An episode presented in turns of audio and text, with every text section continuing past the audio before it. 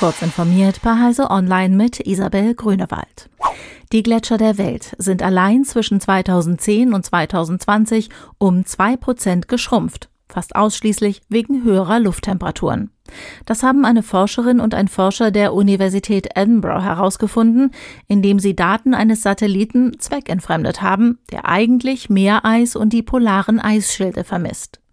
Mit einer neuen Technik konnten sie aus den Daten des ESA-Satelliten Cryosat 2 aber ermitteln, dass die weltweiten Gletscher innerhalb von nur zehn Jahren etwa 2720 Gigatonnen an Eis verloren haben. Jedes Jahr schmilzt demnach so viel Eis, wie in einen Würfel passen würde, der den Mont Blanc überragt.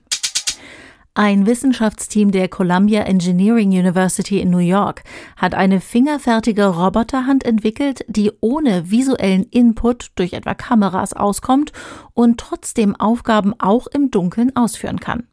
Möglich machen das spezielle taktile Sensoren im obersten Fingergelenk und Techniken des bestärkenden Lernens, berichtet MIT Technology Review.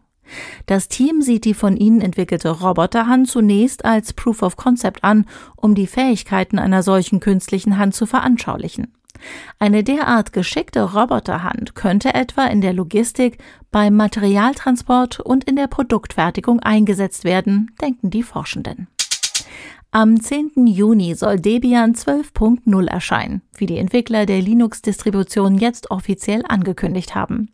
Das Release namens Bookworm konnten Nutzer für Mitte 2023 erwarten, da Debian einem zweijährigen Rhythmus folgt und der Vorgänger Bullseye im August 2021 das Licht der Welt erblickte.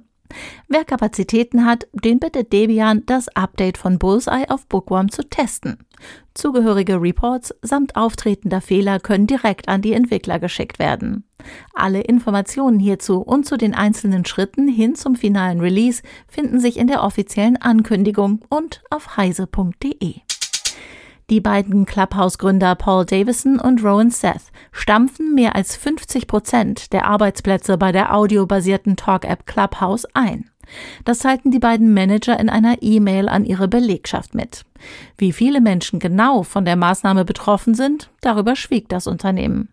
Das anwachsende Team wäre zu umfangreich und örtlich zu verteilt, um eine vernünftige Kommunikation hinzubekommen und Änderungen schnell umzusetzen, erklärten Davison und Seth den Schritt. Deshalb werde das Unternehmen auf ein kleines, produktorientiertes Team reduziert. Ein unmittelbarer Kostendruck bestehe aber nicht. Diese und weitere aktuelle Nachrichten finden Sie ausführlich auf heise.de.